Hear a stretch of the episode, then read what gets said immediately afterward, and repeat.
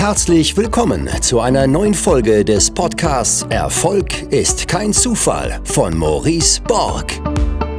Du wirst in diesem Podcast von den Learnings erfolgreicher Unternehmer, Investoren und anderen inspirierenden Persönlichkeiten profitieren. In Experteninterviews bespricht Maurice Borg mit seinen Gästen das Wichtigste rund um die Themen Aktien, Immobilien, Steuern, Vermögensaufbau und Persönlichkeitsentwicklung.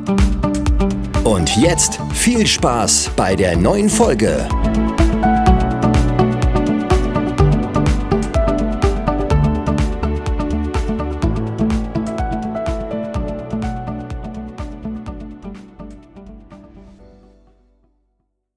Ja, schön, dass es geklappt hat, Florian. Ich habe dein, ich habe vor, vor einigen Jahren, muss man sagen, ich glaube vor fünf, sechs Jahren, dein Buch hier gelesen.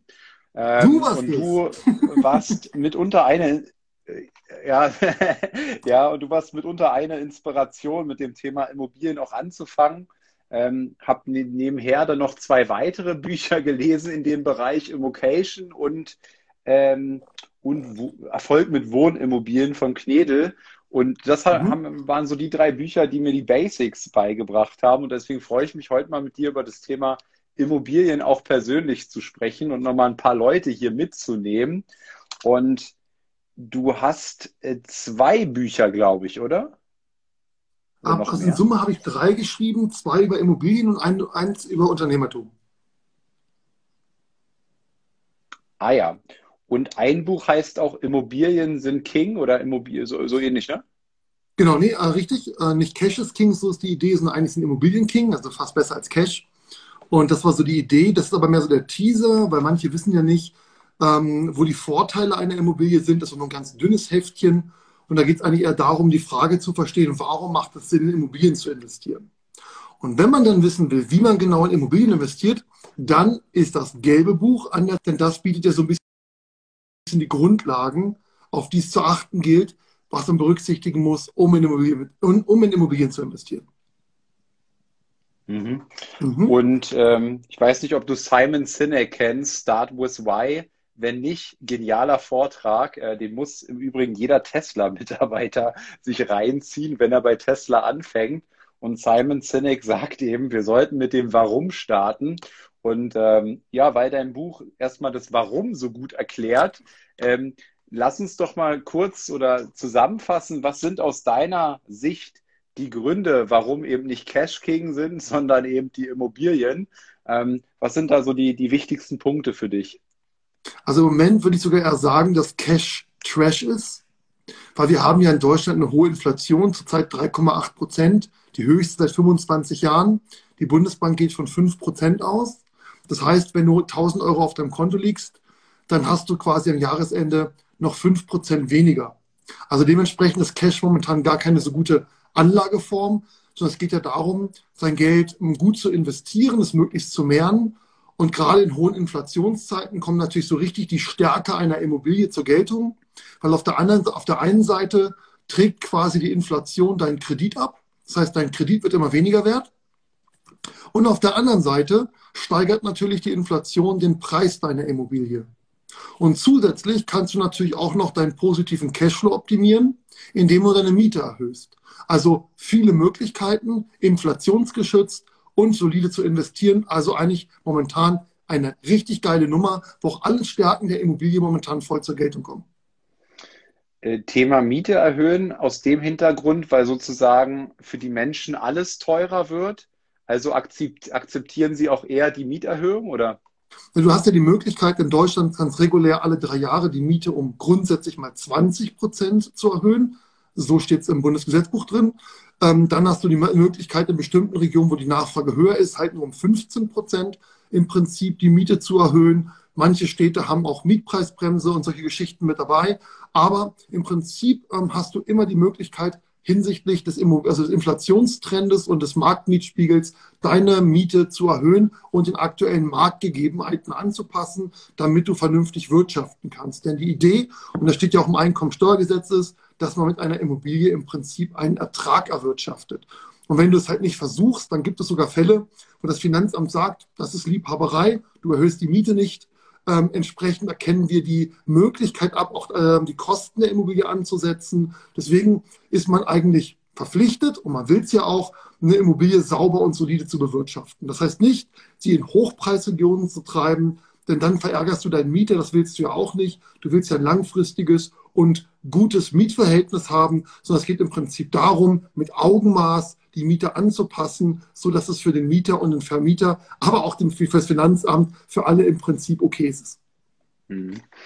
Für mich war einer der Gründe, warum ich in Immobilien eingestiegen bin, ähm, der Grund, dass ich mich gefragt habe, wie kann ich meine Bonität erhöhen, weil ich wusste, ich will nicht ewig in meinem Leben Angestellter sein, aber ich wusste auch, dass irgendwie Banken Angestellte äh, besonders gern haben, ja, weil das, weil das ja sicher ist, das Angestellten-Dasein und äh, da eben auch die Kredite äh, rausgeben, wenn eben die Haushaltsrechnung, äh, die Vermögensbilanz sauber ist, die Bonität sauber ist, dann kriegst du ja deutlich leichter erstmal als Angestellter Geld als vielleicht äh, in der frischen Selbstständigkeit. Absolut. Und das Interessante bei Immobilien fand ich immer diesen Fremdkapitalhebel. Und ich habe äh, tatsächlich einige Wohnungen, vier von fünf, ähm, sogar tatsächlich ohne Eigenkapital ähm, gekauft. Und ähm, ja, wenn man sieht, was die letzten Jahre so passiert ist auf dem Immobilienmarkt, äh, war für mich der krasse Punkt einfach, ähm, ich habe fremdes Geld genommen, nicht ein Cent eigenes Geld investiert und durch diese Wertsteigerung, die jetzt da passiert ist am Immobilienmarkt, habe ich ein enormes Vermögen geschaffen, was ich sozusagen mit, mit reinem Fremdengeld, und das ist für mich King, ja. Also Klar, mit, eigen, mit eigenem Renditen, Geld. Absolut, du ja. hast infinite Renditen gehabt, weil du kein Eigenkapital mit reingepackt hast. Wobei es das oft was ist, was ich gerade Anfänger nicht so empfehle, weil du hast ja nicht nur die Rendite auf der einen Seite, sondern es geht ja auch um den Cashflow und es geht natürlich auch um die Bonität. Und es ist natürlich schön, wenn du einen hohen Cashflow realisieren kannst. Und gerade am Anfang würde ich eher empfehlen, vielleicht wirklich mit 10, 20 Prozent Eigenkapital einzusteigen, um halt auch einen hohen Cashflow, also einen hohen passiven Cashflow zu generieren. Und ab der dritten würde ich dann auch eher, ich sag mal, mit weniger Eigenkapital dann arbeiten, um dann eher auf das Thema Rendite mehr abzustellen. Aber ich würde eher mit Cashflow anfangen, weil eine Bonitätskennziffer ist natürlich deine sogenannte Einnahmen-Ausgaben-Rechnung bei der Bank. Und umso höher dein Cashflow ist, umso höher sind natürlich deine Einnahmen, umso höher sind deine Bonität.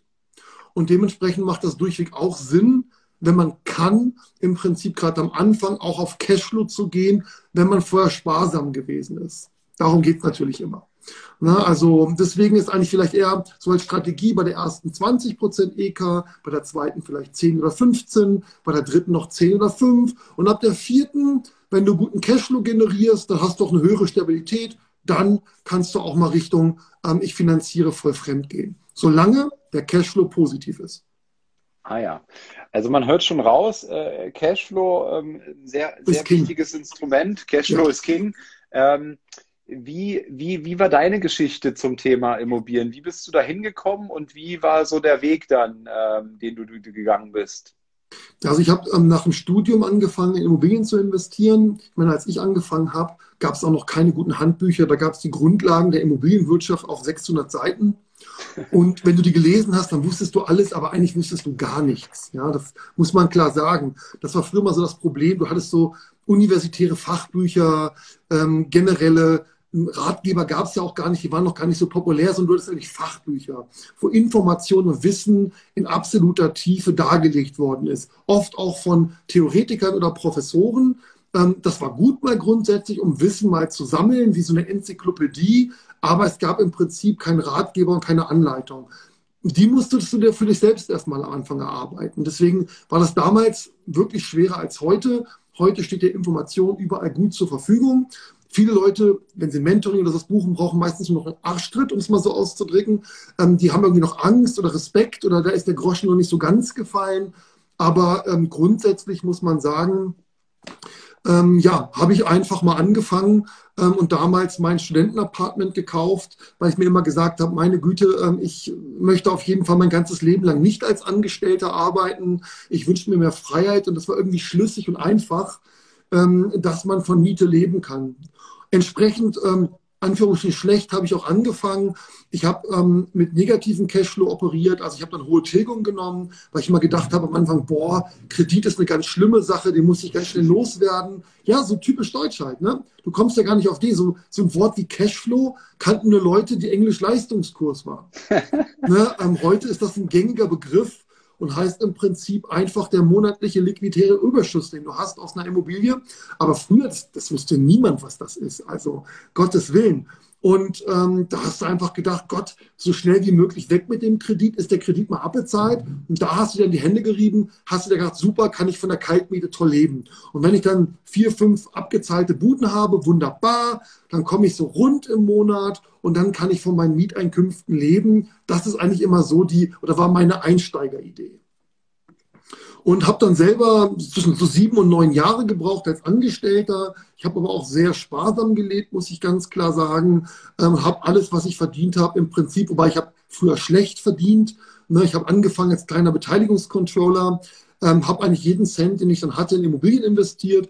Und dann nach so sieben bis neun Jahren war der Cashflow so, dass ich alle meine laufenden Rechnungen bezahlen konnte. Und dann, ähm, ja, hatte ich auch gar nicht mehr so große Motivation auf meinen Job und ähm, habe den dann aufgegeben und habe mich selbstständig gemacht und habe dann das gemacht, wovon ich immer geträumt habe, und zwar als Gründungsberater zu arbeiten, auch meine eigene Firma zu gründen. Also selber Unternehmertum war eigentlich immer das, für was mein Herz geschlagen hat. Und Immobilien war eigentlich immer der Mittel zum Zweck, um Freiheit zu erringen, dass ich mir das auch ermöglichen konnte, ohne jeden Monat Angst zu haben, Gott, wenn jetzt kein Kunde kommt, dann weißt du im Prinzip nicht, wie du dein Leben fristen sollst. Das ist ja eine Angst des Selbstständigen. Du weißt eigentlich irgendwie nicht, ob jeden, jeden Tag wieder ein neuer Kunde da ist. Und das musst du ja auch erstmal für dich erfahren als Selbstständiger, dass äh, du da so eine Art Gottvertrauen entwickelst, dass irgendwie jeden Tag wieder ein Kunde da ist, der dich braucht, dem du helfen kannst. Aber du weißt es halt am Anfang nicht. Und gerade als Angestellter und wenn du auch an der Hochschule lange gearbeitet hast, da ist für dich ja im Prinzip die Fachkarriere so das, sagen wir mal so, das, was dir vorgelebt wird und was dir als besten Weg vorgezeichnet wird. Entsprechend habe ich auch viele Qualifikationen gemacht, weil die Idee war immer, maximal qualifizieren, hoher Stundenlohn und dann ein gutes Leben haben. So wurde ich halt erzogen. Und da musst du halt erstmal raus und selber feststellen, dass das so nicht läuft. Da musst du arbeiten, bis du 70 bist, sondern du musst anfangen, Investor zu werden oder Unternehmer und im Prinzip deine eigene Zukunft in die eigenen Hände zu nehmen ja, und da habe ich mit Immobilien angefangen und der Weg war auch sehr gut, muss ich sagen. Also ich denke, für mich hätte es nicht besser laufen können. Und wie war es dann, als du in diese frische Selbstständigkeit reingegangen bist? Ähm, ja, mit, mit, mit den Ängsten und all dem, was dazugehört. Ähm, äh, Ängste hatte ich dann ja nicht so viel. Ich hatte ja, ja. im Prinzip ein Cashflow aus den Immobilienerträgen, ne, mhm. wo meine monatlichen Rechnungen bezahlt worden sind. Dann hast du ja mal den klassischen Fuck you-Zustand. Im Prinzip, was soll passieren? Du musst halt nur aufpassen, dass du deine betrieblichen Kosten nicht so hoch fährst, um dann wieder das gleiche Problem zu haben wie als Angestellter, dass im Prinzip am Anfang deine Ausgaben höher sind, als das äh, im Prinzip, ja, du kriegst ja nichts, ne? Also dein, dein Angestelltenlohn dient ja dazu, deine Lebensinfrastruktur zu bezahlen und wenn du natürlich jetzt zur Lebensinfrastruktur wieder eine betriebliche Infrastruktur aufbaust, dann hast du ja wieder das Problem, dass du am Anfang negativen Cashflow hast. Und das habe ich halt stets vermieden und habe mit kleinsten Einsatz immer versucht, mit dem, was ich hatte, gut klarzukommen. Und das hat auch für mich sehr gut wieder funktioniert. Also Sparsamkeit und Disziplin sind meiner Meinung nach die schlechtweg die Kriterien, die zum Erfolg führen. Mhm. Und ähm, in der Selbstständigkeit dann konntest du dann erstmal nicht weitermachen mit den Immobilien oder hat der Bank dein bisheriges schon teilweise abbezahltes Immobilienportfolio gereicht, um dann äh, weitere Immobiliendeals gleich fortweg zu machen? Nee, als ich angefangen habe mit der Selbstständigkeit, ich wusste es ja vorher auch schon, in der Regel bist du zwei bis drei Jahre tot. Weil im Prinzip ist ja auch schön, wenn du passives Cashflow hast, auch passiven Cashflow hast. Aber damals war das ja so, da hat eine Bank gar nicht so viel mit dir anfangen können, wenn du keine Erträge hattest aus Arbeitnehmertätigkeit oder aus von mir aus selbstständiger Tätigkeit. Und drei Monatszettel als Arbeitnehmer außerhalb der Probezeit sind halt im Prinzip genauso viel wert wie zwei bis drei Abschlüsse als Selbstständiger. Also du musst zwei bis drei Jahre warten, um im Prinzip die gleiche Bonität zu haben wie ein Angestellter nach drei Monaten aus der Probezeit. Ne? So. Und ähm, entsprechend wurde das auch gesehen, war statistisch ähm, sterben halt von neun Leuten, die sich, von zehn Leuten, die sich selbstständig machen, ich glaube acht oder neun, Entsprechend haben sie dir natürlich auch nicht viel, ich sag mal, so zugetraut. Ne? Vor allem, wenn du ein junger Mensch bist, du gibst dann erstmal Gas, dann musst du halt auch erstmal beweisen, was du kannst. Und deswegen habe ich dann auch erstmal eine Zeit lang weniger in Immobilien investiert.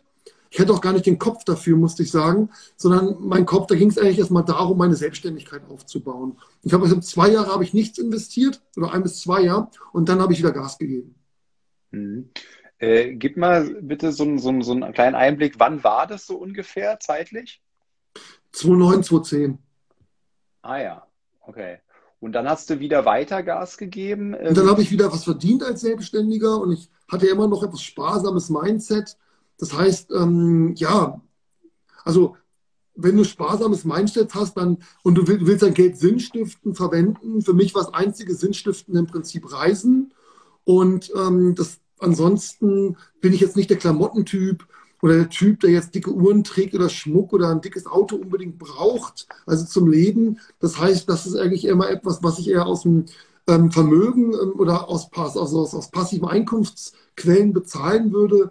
Aber wenn ich selber was arbeite, dann gebe ich das entweder für Reisen aus oder ich irgendwie investiere es wieder, aber jetzt nicht für irgendeinen Blödsinn, sodass ich jetzt jeden Tag in ein Fünf-Sterne-Restaurant gehe. Weil ich hatte da wie jeder meine Dönerbude oder mein, ähm, mein Mittagsmenü für 97, wo ich glücklich war. Du etablierst ja auch für dich dann mit der Zeit, wenn du viel arbeitest, so ein Restaurant, das ist wie so ein erweitertes Wohnzimmer für dich. Das heißt, du gehst da irgendwie jeden Nachmittag hin, die kennen dich da und ähm, du willst ja nicht groß Zeit verlieren. Also ähm, im Prinzip ja, ähm, habe ich nicht viel Geld ausgegeben, das muss man ganz klar sagen. Und habe dann immer wieder das Geld investiert, auch in Firmenbeteiligungen dann oder wieder in Immobilien oder auch meine eigenen Firma. Und ähm, das hat sich immer recht gut ausge also hat sich immer gut ausgezahlt. Ähm, jetzt hattest du gesagt, so, ähm, so Statussymbole, Uhren und Autos sind nicht so deins. Hast du nicht eine Rolex äh, Hulk und ein ja, ja. Mustang? Absolut, absolut. Das sind aber eher Kapitalanlagen. Ah ja. Ähm, also die Hulk hat jetzt, glaube ich, ich habe die noch gekauft, da war die noch nicht so gehypt. Ah, und ich glaube, die hat in einem Jahr 42 Prozent Zuwachs, Gewinnzuwachs gemacht. ja. Und dann habe ich noch eine Deep Sea habe ich gekauft, weil ich habe wirklich bewusst in, in, in, Uhren investiert und die hatte 27 Prozent. Also das ist beides prozentual Sachen, die können jetzt vielleicht nicht mit einem mit einer vollgehebelten Immobilie mithalten. Mhm. Aber 42 Prozent oder sagen wir im Mix 33 waren es, glaube ich, im ersten Jahr. Das ist nichts, wo man jetzt Tränen in die Augen kriegt und hat jetzt das Gefühl gehabt, man hat jetzt einen VW gekauft oder irgendein Japaner, wo, wenn man vom Hof fährt, schon 25 Prozent verloren hat. Und das Gleiche ist der Mustang. Davon gibt es ja nicht sehr viele. Ich habe ja die, den, den ähm, S-Code mit 6,4 Liter Hubraum als GT-Ausführung mit vier, mit vier Handgetriebe. Davon gibt es überhaupt nicht viele. Und ich würde auch sagen, dass der jetzt pro Jahr wahrscheinlich im Wert so zwischen 5.000 und 10.000 Euro gewachsen ist. Wobei man natürlich die Garagenkosten abziehen muss. Aber was dazu addierst, ist den Fun, den du hast. Ne? Also, ähm, ja, also Oldtimer ist sicherlich jetzt äh, kein großes Investment. Also, jedenfalls jetzt für mich jetzt nicht, aber es macht ja auch Spaß, muss ich ganz ehrlich sagen. Ne? ja. Und deswegen ja. geht das so 0-0 auf, sage ich jetzt mal so, mit viel Fantasie. Ne? Ja. Ähm, aber ich habe jetzt auch keine sieben Autos, sondern ich habe eigentlich einen Alltags, eine Alltagsschleuder, ähm, die ist ganz cool und ähm, wo ich aber auch reinladen kann. Ich habe so einen Customized Wrangler, so einen großen, weil ich auch so einen, einen riesen Hund habe, der fast 70 Kilo hat. Und wenn du halt auf eine Baustelle fährst oder so, oder mein Büro, braucht man zwei Bürostühle, dann kann man die halt da hinten einfach reinwerfen, äh, weil ja. das diese Unlimited-Variante ist und das ist echt geil. Und deswegen liebe ich wirklich die Praktikabilität. Und so nette Autos bin ich auch mal alles gefahren. Ich habe ja acht Jahre für die Automobil, fast zehn, für die Automobilindustrie gearbeitet. Da habe ich mal Porsche, Lambo gefahren und was da so gibt. Aber das hat mich im Prinzip eigentlich eher, also hat mich jetzt nicht so gehoben. Ne? Also Mhm. Kann schon mal passieren, dass ich mir das für einen Tag miete und dann mal richtig einen abholze. Aber ich finde es auch irgendwie cool, dass ich dann in der fremden Kiste eine, also eine Tüte Chips essen kann oder meine Nüsse durch die Bude schmeißen kann und muss mich hinterher nicht ärgern, dass ich die jetzt irgendwie wieder aus dem Polster kratzen muss. ähm, ne, sondern äh, pff, ist mir eigentlich ziemlich wurscht. Also nach dem Motto Don't be gentle, it's rental. Und es macht echt Bock, wenn man sich halt mal einen Sportwagen mietet und dann fährt man eigentlich so, wie man mit seinem eigenen Wagen nie fahren würde. Ja, ja. geil. Ne, also, und, und, dann hast du mal richtig Fun und das finde ich echt super. Und dann gefällt es mir auch. Aber ich bin auch echt happy, wenn ich den wieder abgeben kann. Ja, cool. Ähm, jetzt bist du schon so viele Jahre dabei im Immobilienbereich. Ja. Ähm, wenn du jetzt rückblickend mal dich auf drei Punkte, auf drei Learnings konzentrieren müsstest in Bezug ja. auf deine Immobilieninvestments, was sind diese drei Learnings, die du, die du hier mal mitgeben willst? Also wenn ich wirklich zurückblicke, ist es um jede Immobilie schade, die ich nicht gekauft habe. Und zwar wirklich scheißegal welche. Sogar welche, die ich jetzt heute als, als also die ich wahrscheinlich damals als wirklich grottig eingestuft hätte. Verflucht, ich hätte sie kaufen sollen. Also, ähm, ne, weil der Trend war ja so krass die letzten zehn Jahre. Und im Prinzip, also, ist wirklich scheißegal, ich hätte die ganze Straße kaufen sollen. Also wirklich, es wäre egal gewesen. Das muss man ganz klar sagen. Wirklich fast egal, was du gekauft hättest. Also, ne, wenn du dir jetzt nicht das Doppelte bezahlt hättest wie der Marktpreis, aber alles, was ich vor zehn Jahren zum Marktpreis eingekauft hätte, hätte ich kaufen sollen. Hätte viel mehr Kredite aufnehmen müssen, ich hätte viel mehr Gas geben müssen. Aber ich war halt ängstlich und ich war immer ein sehr vorsichtiger Investor. Und das ist, glaube ich, eine wichtige Sache, ähm, dass man seine Angst, also im Prinzip ist dein heftigster Gegner den Kollegen, den du morgens im Spiegel siehst. Und ähm, den geht es im Prinzip ähm, zu meistern. Ähm, aber es ist natürlich auch ganz klar, auch zu damaligen Gesicht, Gesichtspunkten waren Immobilien teuer und es war viel Geld, das war es immer. Ähm, aber ich hatte ja keinen Lehrmeister. Ich denke, ich hätte mir aus heutiger Sicht wahrscheinlich mal so ein, so ein Menti nehmen sollen oder irgendwie sowas. Mal einen Euro investieren sollen, mir jemanden zu holen, der schon da ist, wo ich hin wollte. Also einfach, der mir einen Arschtritt gegeben hätte, gesagt, Flo, kauf das, mach das jetzt. Ähm, und ich war manchmal einfach zu ängstlich und auch zu träge. Also, ähm, und ich habe gedacht, ach Gott, jetzt, jetzt, ähm, habe ich zu viel Schulden, damit fühle ich mich nicht wohl, jetzt lasse ich es mal lieber einfach. Also, und diese ganzen Überlegungen, das war halt so ein Mindset, das habe ich halt aus meiner, von meinen Eltern und überhaupt aus meinem Umfeld auch mitbekommen. Da war Schulden machen eigentlich nie so besonders cool. Mhm. Und da muss ich heute sagen, es gibt verschiedene Schulden, es gibt gute Schulden, schlechte Schulden. Und gute Schulden sind im Prinzip äh, die, die halt für ein Investment da sind, die man hebeln kann und wo die Rendite höher ist als das, was man bei der Bank zahlt. Also mehr Mut, muss ich sagen, wäre wahrscheinlich der Punkt gewesen. Und erster Punkt, alles kaufen, was sich bei drei auf den Baum kommt, solange es positiven Cashflow abwirft. Das habe ich nicht gemacht. Und vielleicht der dritte Punkt, ich habe mich mehr fokussieren sollen. Ich habe zu viel ausprobiert. Ähm, dadurch war, wurde ich langsam. Ähm, aber ich bin halt so ein Typ, ich mag nicht so die Routine. Ich probiere gerne mal unterschiedliche Sachen aus. Und ich habe so mit festgestellt, dass die Leute, die Routine gut können, eigentlich die erfolgreichsten sind. Also du findest raus, wie das geht und machst das dann ganz stupide lang 20 Jahre immer wieder. Ohne, ohne irgendwie was rumzueiern. Das ist, glaube ich, auch eine, wenn du, wenn du herausgefunden hast, wie es geht, dann ne, nicht in die Langeweile, egal. Einfach immer wieder machen, immer wieder machen. Und mir war es dann teilweise zu langweilig. Dann habe ich meine Fabrikhalle gekauft oder also verrückte Sachen probiert, um mich halt auch selber irgendwie zu entertainen. Mhm. Aber ich hätte wirklich einfach mein, ganz, wie ich es mein Buch schreibe, genau diese Anleitung, die hätte ich einfach jeden Tag wiederholen sollen. Ne? Und da war ich aber einfach irgendwie verklemmt, noch nicht so weit, nicht mutig genug. Ähm, ja, aber es gab auch nicht Zugang zu diesem geilen Wissen, das es heute gibt. Jetzt äh, dein erster Punkt, ähm, im, hm. im, Nachhinein natürlich einfach zu sagen. Ne? Ähm, die, die, Frage, die sich jetzt äh, viele stellen werden, die heute hier sitzen, ne? Mhm. Ähm, ja, jetzt sind die Preise so gegangen, ne? Ähm, ähm, auch die, die letzten Jahre, das letzte Jahrzehnt, ich weiß gar nicht wie lange, jetzt wahrscheinlich schon 15, 16 Jahre oder was, ja. Ähm, da muss ja auch irgendwann mal eine Abkühlung kommen, ja, die, also auch Immobilien gehen ja nicht so ne, in der Linie, sondern ja auch ähnlich wie so ein, wie so ein Börsenkurs. Also ja. gibt es ja auch mal Schwankungen. Ähm, gilt dieser Tipp auch heute noch? Also wenn ich mal vergleiche ähm, zwischen damals und heute, der Spread ist heute eigentlich besser als damals zwischen Zins, den du zahlst bei einer Finanzierung. Also die letzte Finanzierung war 0,85. Und wenn du, sagen wir mal, 4% kriegst, dann hast du 3,2 Prozent als Differenz zwischen Gesamtkapitalrendite und Fremdfinanzierung. Und damals war der enger.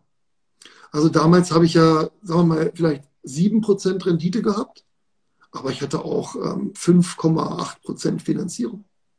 Ah ja. Also das hat sich verändert. Wobei damals war es schöner, also aus einem Grund, weil du mehr Kosten produziert hast, weil der Zins ja der größere Anteil war als die Tilgung. Heute ist der Tilgungsanteil ja größer als der Zins. ja. Und dadurch kommst du schneller in die Steuerlast. Also im Prinzip, wenn du dir eine Immobilie kaufst, ist so Art, ist es so die Entwicklung der Immobilie ist immer so, so Dreiteiler. Am Anfang teilst du dir die Miete im Prinzip mit der Bank, dann teilst du dir die Miete mit der Bank und dem Finanzamt und am Ende zahlst du dir die Miete nur noch mit dem Finanzamt. Also du selber zahlst ja nie im Prinzip die Steuern, es zahlt ja deine Miete am Ende. Ja? Also du wird ja nie so sein, du hast keine Mieteinnahmen und du musst Steuern zahlen. Ne? Also im Prinzip, was du zur Verfügung hast als Verteilungsmasse, ähm, ist immer ähm, die Mieteinnahme, die du hast. Also steuerlich ist der Hebel ein bisschen schlechter geworden als früher, würde ich sagen. Aber der Spread von Fremdkapitalzins zur möglichen Mietrendite, wenn du in gute B-Lagen oder in B-Lagen investierst, würde ich behaupten, ist heute eigentlich so geil wie nie zuvor, seitdem ich investiert habe. Schön, ja. Ähm, hab... Zweites Thema, ja. die Preise sind hoch. Ich bin mir nicht sicher, ob das nicht ein intellektueller Fehler ist, weil das Geld wird ja immer weniger wert. Mich würde wirklich mal das Experiment interessieren, wenn man die Immobilie inflationsbereinigt betrachtet über 20 Jahre. Ist die überhaupt gestiegen? Also ähm, das ist halt so die Frage. Oder ist das Geld einfach immer weniger wert? Und ich habe gefühlt, kann ich einfach sagen, glaube ich, dass der Wertverlust des Geldes so enorm war, dass die Zahl, die jetzt auf der Immobilie steht, zwar hoch aussieht, aber eigentlich gar nicht so hoch ist. Und im internationalen Vergleich, wenn wir uns mal München oder Frankfurt so als, als Preisvergleich anschaut, dann sind wir echt noch super billig. Ne? Also so, so London, pff, da habe ich bei meiner Themse, da habe ich 75.000 Pfund pro Quadratmeter gesehen. ja. ähm, ne, da ist München echt billig. Ähm, und, äh, oder kannst du nach Hanoi gehen, Vietnam. Ich glaube, das war 50.000 Dollar. Das war schon drei Jahre her. Ich weiß nicht, bis heute steht der Quadratmeter. Und das Gehalt ist aber anderes, du. ja. Ne? Also. Ähm, das ist ja in China, es ist ja ganz krass gerade. Da kaufen sich die Leute eine, ich sag mal, eine 800.000 Dollar Immobilie bei einem Jahresgehalt von 20.000 Dollar. Ähm, also da sind die Verhältnisse ähm, komplett zerschossen, ne? Also ganz Absolut. komplett zerschossen. Aber, ja. aber es ist auch so, dass wenn du vom Bauträger neu kaufst und der Bauträger ist dann fertig, dann kannst du die Immobilie wahrscheinlich fürs Doppelte vertickern. Also da ist eine Immobilie erst Spekulationsgut. Und dann ah, ja. hast du wirklich eine Spekulationsblase.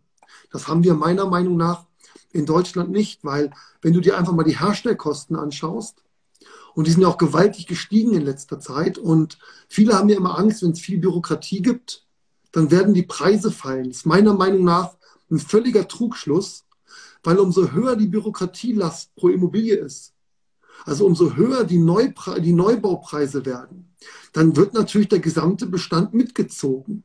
Wenn jetzt die Grünen kommen und sagen, jeder braucht jetzt ein grünes Dach, jeder braucht jetzt neue Stromheizung. Jeder braucht jetzt einen elektronischen Stromzähler. Alle Wände müssen jetzt isoliert werden. Da müssen Spezialfenster reingebaut werden. Alles muss jetzt, die Tür muss jetzt irgendwie ganz speziell ausgefertigt sein. Alles muss jetzt super sein. Dann steigen ja die Immobilienpreise ins Unendliche. Aber ähm, das zieht ja alles mit. Wie soll denn, wenn die Herstellkosten weiter steigen, der Immobilienpreis fallen?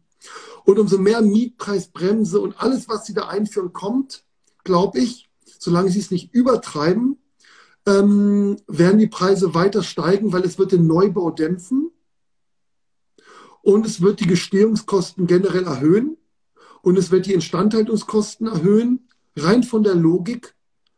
Außer der Staat fängt jetzt an mit günstigem Neubau, das wäre das Smarteste. Dann könnte man dem Preisanstieg begegnen, aber ansonsten glaube ich da nicht dran. Mhm. Also in den Ballungsgebieten im Prinzip. Ne? Also in, ähm, wenn du natürlich, du hast natürlich auch Städte in Deutschland, da sinken die Preise. Da machst du neu, da bist du mit dem Neubau fertig und hast schon 25 Prozent verloren, weil du im Prinzip da in einer Gemeinde wohnst mit, da jetzt mal 300 Seelengemeinden und da gibt es auch keine Arbeitsplätze, da wohnst du halt, weil da alle drumherum ist deine Familie, die liebst du, magst du. Ne? Aber da ein anderer, der da jetzt reinzieht, nee, also das, da, das ist schwierig. Ne? Also wir haben ja auch so ein bisschen so eine Entwicklung, die Leute ziehen vom Osten in den Westen und vom Norden in den Süden. Und wenn du halt jetzt im Süden ein bisschen verankert bist, dann denke ich, musst du dir immobilientechnisch keine Sorgen machen. Wenn du natürlich im Wegzugsgebiet lebst, dann ist natürlich ein bisschen blöd. Ne? Also, oder in Ingolstadt würde ich jetzt auch nicht so unbedingt investieren wollen, wenn Tesla gewinnt. Mhm. Ne? Dann glaube ich, werden da auch nachfragetechnisch die Immobilienpreise wieder fallen. Mhm. Jetzt äh, ganz spannend, was du sagst. Also man hat es ja auch in Berlin gesehen, hier mit dem Mietendeckel. Ne? Ähm, und die Preise gingen ab wie, wie ja, ja, ja, wo du, äh, wo du ja wirklich, äh, weiß ich, sieben, sieben Euro auf den Quadratmeter verlangen durftest in der Vermietung. Ja, aber dann wird es also eingepreist. Nicht. Dann wird es einfach im Verkaufspreis eingepreist. Oder steht da eine Vase in der Bude oder eine Küche und dann musst du halt 40 Ablöse bezahlen, wenn du die Bude willst. Ja, Unternehmer, die müssen ja, also als Investor musst du ja irgendwie auch klarkommen. Ne? Also normalerweise ja, ja. so ein Neubauträger, was verdient der zwischen 10 und 20 Prozent? Das finde ich jetzt nicht raffgierig. Mhm. Also das, der Einzige, der die Preise hochbringt, ist die Regierung. Durch Flüchtlingspolitik, also mehr Leute einladen. Ne, klar, dann erhöht sich die Nachfrage nach Wohnraum oder im Prinzip die Bauauflagen erhöht werden. Ist doch ganz logisch. Wie sollen denn die Preise fallen, wenn die Bauauflagen erhöht werden? Das kann ja gar nicht sein. Also, ja, ja, ja. Ne, also vielleicht Und, haben ja irgendwann auch China, wenn es so weitergeht. Ich glaube, der Habeck hat ja mal gesagt von den Grünen, China sieht er schon als Vorbild. ja. Gibt für Europa. Krass. Geile Nummer, geile Nummer.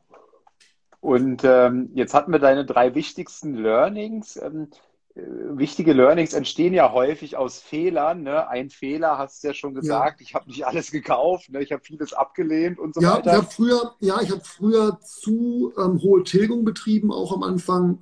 Habe mich also in den, also zum Beispiel, wenn du wirklich gar nicht, also wenn du wirklich wenig finanzieren willst, dann kaufst du dir wahrscheinlich in München zwei, zwei Zimmerwohnungen und dann bist du die nächsten 20 Jahre erstmal mit einem negativen Cashflow bedient. Weil es gibt natürlich einfach Städte, da gibt es keinen Cashflow. Mhm. Da, da, da finanzierst du dich rein spekulativ über eine Kaufpreissteigerung. Zum Beispiel München. Da hast du Renditen vielleicht vom halben Prozent bis eineinhalb Prozent. Da, investiert der Hirnchirurg, der sechs Millionen auf dem Konto hat und der sagt sich, ey, besser, besser ein Prozent Rendite als Negativzins. Und wenn es für mich super läuft, dann über die Preissteigerung, über die Inflation verdoppelt sich vielleicht der Preis der Wohnung in zehn Jahren und dann vertickere ich die schön steuerfrei. Aber wenn du jetzt anfängst als, als äh, normaler Typ, ja, also wie ich und du und du nicht, der normales Gehalt hat, dann brauchst du Cashflow-Immobilien, um im Prinzip deinen aktiven Cashflow, also indem du Zeit gegen Geld tauscht, mit passivem Cashflow anzureichern und dann in Summe zu schauen, dass du so einen hohen Cashflow generierst, dass du quasi bessere Bonität hast und immer mehr in dieses Geschäft eindringen kannst. Oder wenn du ein paar Mal gemacht hast und ein bisschen was gelernt hast, dann kannst du auch mal ein Fix und Flip probieren. Ähm, und dann vielleicht im Osten, da macht Fix und Flip ja Sinn, weil da musst du keine Sorgen haben, dass wenn die Immobilienpreise fallen, dann bist du schon längst wieder weg. Ne? Und wenn du dann in, in, in guten B-Städten, sage ich jetzt mal im Osten, Immobilien kaufst, schön sanierst, so wie sie vielleicht da nicht da sind, dann bin ich sicher, da findest du vielleicht den einen oder anderen, der sagt, okay, ähm, kaufe ich dir für einen guten Preis ab. Mhm.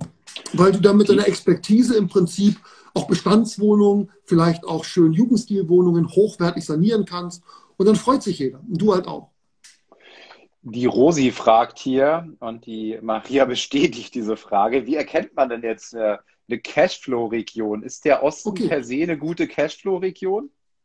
Nee, nee. Also ähm, im Prinzip geht es ja um Folgendes. Das Erste, was du mal sicherstellen musst, wenn du irgendwo investierst, ist, dass es wie am Aktienmarkt, dass die Aktie steigt. Und das Gleiche ist im Prinzip bei der Immobilie so zu sehen, nur es geht um einen anderen Faktor, es geht auch um Bevölkerungsentwicklung. Das heißt, das allererste, was du machen musst, ist, wenn du in eine Stadt investierst, schau, wie die Bevölkerungsentwicklung ist. Immer wenn du dort wohnen willst, wie jeder, wo, wo jeder wohnen will, wie München, Hamburg oder so, also wo die Nachfrage extrem ist, in den absoluten Hipstädten oder in Frankfurt oder Köln, da ist der Ofen in der Regel aus weil das Verhältnis zwischen Kaltmiete und Kaufpreis sehr ungünstig ist. Da bist du vielleicht bei 40 oder 60. Und dann macht das einfach überhaupt keinen Sinn mehr. Du brauchst mindestens, sage ich mal, eine Rendite von 3,8 Prozent netto kalt, damit das Ganze irgendwie noch aufgeht. So, und das gibt es halt in München nicht. Sondern du brauchst halt so B-Städte, sag ich mal, gehen vielleicht los so ab 50 bis 100.000 Einwohner.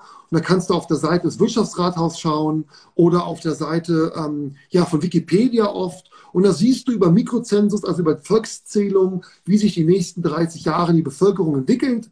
Wenn du eine Stadt hast, wo jeden Tag, sag mal, jedes Jahr ein Prozent dazukommt, dann bist du bei München dann äh, weißt du, du kriegst in der Regel keine hohe Rendite mehr, sondern du brauchst eben eine Stadt, die nicht mehr stirbt. Reicht auch, wenn es sich seitlich entwickelt. Da brauchst du ja als Cashflow-Investor gar nicht. Nur was du nicht brauchst, ist im Prinzip, dass die Stadt stirbt. Das heißt, schönes, seichter Wachstum, so immer so ein paar dazu, ganz solide, dann stimmt in der Regel auch das Verhältnis zwischen Kaltmiete und äh, Investmentpreis, weil es nicht überhitzt ist, der Markt, logisch weil da eben nicht alle wohnen wollen. Das ist eine Arbeiterstadt, eine ganz normale, gibt es ja viele. Hannover ist auch ganz cool, Ulm ist ganz cool, ähm, Augsburg ist, glaube ich, ganz cool, Nürnberg ist ganz cool, Fürth ist ganz cool. Also gibt es viele so Städte, die sind ganz cool, die hat man nicht so unbedingt sofort auf dem Schirm und die eignen sich in der Regel ganz gut. Da muss man halt vergleichen, Kaufpreis versus Kaltmiete, Bevölkerungsentwicklung und ähm, so ist das Ganze. Münster ist, glaube ich, auch ganz cool. Also gibt es so viele Städte, die ganz cool sind. Mhm. Ja, sich so aufregen, ganz gemütlich halt. Und äh, gibt es, also die waren ja jetzt alle schon ein bisschen größer, die Städte, die du genannt hast. Ne? Ähm, gibt es auch so Städte, die, die ganz cool sind, sag ich mal, äh, 50.000 bis, äh, bis 100.000 in der, in der Spanne? Oder ist das schon so? Ja, also, da, also ich glaube, Göttingen ist ganz cool, aber Göttingen ist ziemlich teuer. Ähm, also meistens bevorzuge ich etwas größere Städte aus folgendem Grund, weil du eine höhere Movement Rate hast. Ulm wird hier genannt, ja, kann auch ganz cool sein, weil du eine höhere Movement Rate hast, also es bewegt sich mehr in der Stadt und dadurch hast du eine höhere Sicherheit, ähm, im Prinzip immer gute Mieter zu finden. Um ein extremes Beispiel zu wählen, wenn du jetzt auf einer Stadt investierst mit 1000 Einwohnern und äh, du hast eine Zwei-Zimmer-Wohnung, da melden sich dann vielleicht nur zwei. Und wenn der eine Alkoholiker ist, ich übertreibe jetzt mal wieder, und der andere, der riecht und ist irgendwie doof, dann musst du dich halt entweder für Alkohol oder den Riechenden entscheiden und damit hast du ein höheres Risiko. Ne, weil du keine Auswahl treffen kannst. Weil Auswahl treffen heißt Reduktion von Risiko, denn dann kannst du dir den Mieter suchen mit der solidesten Bonität, die dir am besten gefällt und der am besten zu dir passt. Mhm. Das Schöne bei Immobilien ist aber, dass du bei einer Wohnung zum Beispiel immer nur einen brauchst, ja. Also du brauchst ja nun auch nicht 200 ähm, Mietanfragen am Tag. Ist aber auch das Risiko. Wenn ja. du nicht weißt, wie man den Mieter auswählt und du den falschen reinsetzt, dann ist auch uncool. Hast du so einen Fall mal? Ich meine, jetzt hast du so viele Immobilien. Hast du dich da schon mal getäuscht? Ähm, also ich hatte schon mal ein bisschen Ärger, aber also Ärger, es ist ein falsches Wort. Ähm, ich hatte schon mal Leute, die sich nicht benehmen konnten, auch mal in WGs oder so, ne, die mal ein Fenster kaputt gemacht haben oder so und dann haben sich da vorgestellt und so nach dem Motto, alles super hier. Also mal so Kleinigkeiten, ne, die passieren dann schon mal. Aber im Großen und Ganzen ähm, muss ich sagen, das war ein Vorteil. Ich habe ja auch so eine Art Mikrobank, wo wir Kleinkredite an Existenzgründer vergeben.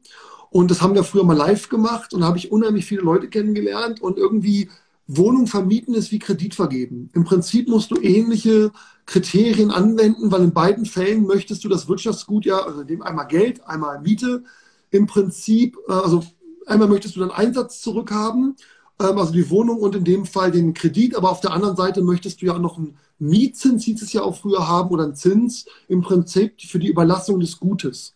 Und gleiche Kriterien musst du im Prinzip auch anwenden. Und ähm, dann gibt es einiges, wie man so lernen kann, ja, woran erkenne ich eigentlich, dass jemand zuverlässig und cool ist und nett ist und der keinen Stress macht. Und das lernt man halt mit der Zeit. Ne? Also das ist im Prinzip ähm, darum, wo es so ein bisschen geht. Und was sind da deine Top 3 Tipps? Wie erkenne ich ja. einen, äh, einen solventen Mieter? Ja, also ein paar Sachen kann ich jetzt nicht sagen. Ja. Ähm, aber eine Sache, die ich zum Beispiel recht gut finde, ist, ähm, Pünktlichkeit. Also wenn ich ähm, zum Beispiel Vermietung selber mache und ähm, jemand ist nicht pünktlich, ist der schon raus. Weil wenn ich eine Wohnung will und ich möchte, ich, ich, ich setze mich ernsthaft mit der Wohnung auseinander, dann würde ich, dann fahre ich 20 Minuten vorher hin, latsch doch da mal ins Haus und gucke mir das Umfeld an. Einfach mal, um zu gucken, wie gefällt es mir denn da? Ist das was, wo ich länger bleiben will? Ist da der Laden, den ich mag? Oder ich ins Fitnessstudio will, ist denn da mein Gym in der Nähe? Oder so. Aber einfach, man setzt sich noch mal drei Minuten oder zehn Minuten mit dem Umfeld auseinander. Guck mal, wer da so wohnt, guck mal auf die Klingeln. Und das ist jemand, dem ich im Hausverstand unterstelle. Jemand, der zum Besichtigungstermin zu spät kommt, der hat das ja alles nicht gemacht. Und das sagt ganz viel über seine Gewissenhaftigkeit aus. Und deswegen würde ich den zum Beispiel nicht nehmen. Ähm, was ich auch nicht mag, ist Menschen, die keinen Respekt haben. Ich habe auch vor jedem Respekt, ganz egal wer es ist, ob, ähm, ob er keinen Job hat, ob er einen Job hat, ist mir wurscht. Also ich bin da nicht der, der über andere herzieht und ich behandle jeden mit Respekt. Und da gibt es einfach Menschen, die kommen dann und die spielen sich echt auf ähm, und behandeln dich nicht mit Respekt. Das mag ich ja auch nicht. Mhm. Ähm, also das würde ich auch, weil du weißt ja auch, wie das dann später laufen wird. Also ist er nicht zuverlässig beim Termin, wird er auch nicht zuverlässig in der Geldzahlung sein. Und das Gleiche ist im Prinzip, hat er keinen Respekt vor dir, dann kannst du hinter dich auch vernünftig nicht mit dem unterhalten. Also wenn es mal irgendein Problem gibt, es gibt vielleicht mal irgendwas, ja, zum Beispiel ähm, der Wasserhahn tropft oder so. Ein vernünftiger Mieter, der macht dann ein Foto, ruft dich an, sagt, du, pass auf, da ist irgendwie ein Defekt. Und dann sagst du, gar kein Problem, ich kümmere mich drum, rufst dich einen Tag später an und sagst dir, ey, blöd gerade, der Handwerker kann es in zehn Tagen, schaffst es irgendwie. Und dann sagt er, ja, alles gut, ne? weil der ein netter Kerl ist und weiß, okay, manchmal ist es halt doof, einen Handwerker zu bekommen. Und er weiß genau, du machst das nicht, weil du ihn ärgern willst, sondern weil halt gerade dein Lieblingshandwerker, der eine super Arbeit macht, nicht da ist. Und dann versteht er das und ist kompromissbereit und nice. Und auf der anderen Seite, wenn er vielleicht mal seine Miete erst zwei Wochen später zahlen kann, weil sein Arbeitgeber den Lohn, die Lohnzahlung umgestellt hat, ähm, auch von Monatsende auf Mitte oder so, dann ruft er dich an und sagt, du Flo, kann ich mal jetzt, ne, das wird ein bisschen doof oder schickt dir eine WhatsApp. Und dann bist du genauso nett und sagst, ja, ey, das kenne ich total. Mann, das ist ja doof, verstehe ich, kein Problem, zahl zehn Tage später, mein Lieber. Und wenn das so läuft, auf dieser Basis, dann gibt es eigentlich keinen Stress und du musst sicherstellen, dass du jemanden findest, mit dem du auf dieser Basis klarkommst und der nicht nur versucht, seinen Vorteil zu, also ein Egoist, der nur versucht, seinen Vorteil zu ziehen, sondern der kooperativ ist, menschlich ist und ähm, der einen, ich sag mal, so einen zuverlässigen Vermieter wirklich zu schätzen weiß und nicht versucht, jetzt irgendwie dich immer zu ärgern oder so. Mhm. Also das ist zum ja, Beispiel wichtig. Und der, dritte Punkt, der dritte Punkt natürlich, um es mal rein neutral zu sehen, immer Schufa-Auskunft. Und äh, da empfehle ich auch Immowelt, finde ich ganz gut. Da kriegst du die Schufa sofort. Weil es natürlich auch blöd, der Mieter kommt, hat vielleicht wirklich zehn Jahre woanders gewohnt, der weiß gar nicht, was eine Schufa ist. Das gibt es wirklich und viele. Und wenn er jetzt dann die Schufa beantragt, die kostenfrei und muss jetzt vier Wochen warten, ähm, und du kannst ihm die Wohnung nicht geben, aber eigentlich findest du ihn super cool, weil er keine Schufa hat, dann ist das natürlich ein bisschen doof. Also ich verlange immer die Schufa, die letzten drei Lohnzettel, ähm, das ist immer so das Minimum und eine Kopie vom Personalausweis, damit der, der vor mir steht, auch der ist, der dann einzieht. Ne, weil es gibt auch wirklich die Fälle, ruft einer an, da kommt einer, auf einmal kommt ein ganz anderer zum Mietvertrag. Jetzt bist du denn? ne, hab ich noch nie kennengelernt. Also das sind zum Beispiel so Sachen, das vernichte ich auch, das brauche ich ja hinterher nicht mehr. Ne, aber das wären die Sachen, die ich immer so anfrage, einfach um den halt ein bisschen bewerten zu können. Wer ist denn der so? Mhm. Und wenn ich halt mit ihm zusammen bin, dann frage ich ihn ganz viel. Ne, also, was machst denn du so? Was machst denn du beruflich? Um einfach auch zu gucken, ne, mit wem habe ich hier eigentlich zu tun? Und ähm, Klar, beliebt sind natürlich immer die stabilen Berufe, die zukunftsweisenden Berufe. Wenn du Ingenieur hast, genial. Wenn du einen guten Handwerker hast, genial. Äh, wenn du einen Techniker hast, genial. Angestellter öffentlicher Dienst, genial. Beamte natürlich super genial. Aber auch da musst du immer gucken, ist der nett drauf, kommst du mit denen klar. Es gibt natürlich auch in jeder Berufsgattung komische Vögel. Und an die willst du einfach nicht geraten. Was mit Rechtsanwälten? Hatte ich auch schon. Ähm, super nice. Super ja. nice. Ja. Ja, wenn der nicht nice ist, dann bist du halt auch nicht nice. Ne? Also ja, ja. im Prinzip ähm, hatte ich nie Probleme. Manche raten davor ab oder auch vor Lehrern oder so. Nee. Also ich bin ja ein Vermieter, ich vermiete eigentlich nettes Wohnen, weißt du? Und wenn ich dann nette Leute habe, die einfach auch sagen, wenn irgendwas kaputt ist, dann hätte ich das gern repariert, dann mache ich das halt auch. Und in der Regel werden solche Leute erst kiepig, ähm, wenn du im Prinzip du deinen Part nicht erledigst. Aber wenn du sauber deinen Part erledigst, dann hast du auch in der Regel nette Leute. Also ich vermiete immer nette Wohnungen an nette Leute, gibt es keinen Stress. Also, ja. Aber es nee. gibt natürlich auch mal den einen oder anderen, der jetzt seinen Job verliert ähm, ne, oder hat ein Problem oder so und dann kommt der halt und sagt, du, ich muss jetzt schnell raus, weil ich brauche eine günstigere Wohnung. Und dann sage ich, komm, lass uns zusammen sofort einen Nachmieter suchen oder so, dann, damit deine Belastung du reduzieren kannst. Das hatte ich jetzt zum Beispiel am Anfang von Corona, da haben ein paar gekündigt, weil die sagen, wir können uns die Miete nicht mehr leisten. Wir müssen was Kleineres oder Günstigeres. Also das gibt es natürlich auch. Nee, weil ich hatte, ich hatte auch mal an einen Rechtsanwalt vermietet und dann haben viele gesagt, nee, kannst du nicht machen. Ne? Ähm, die Gefahr ist irgendwie groß, aber ich habe das ähnlich gesehen wie du. Ähm, ich kam gut mit dem zurecht. Ähm, der war für mich ein logisch denkender Mensch, ja, was seine, Berufs-, was seine Berufsgruppe auch ausgemacht hat. Und ich habe das so gesehen wie du, ja. Ich habe da eine super schöne Wohnung. Ich habe da einen Eindruck, dass, dass, der, dass der Typ sehr, sehr gut damit umgehen wird. Und nur weil der Jurist ist, nein, kann ja Jurist sein, ich mache ja nichts, äh, nichts Verbotenes. Ja.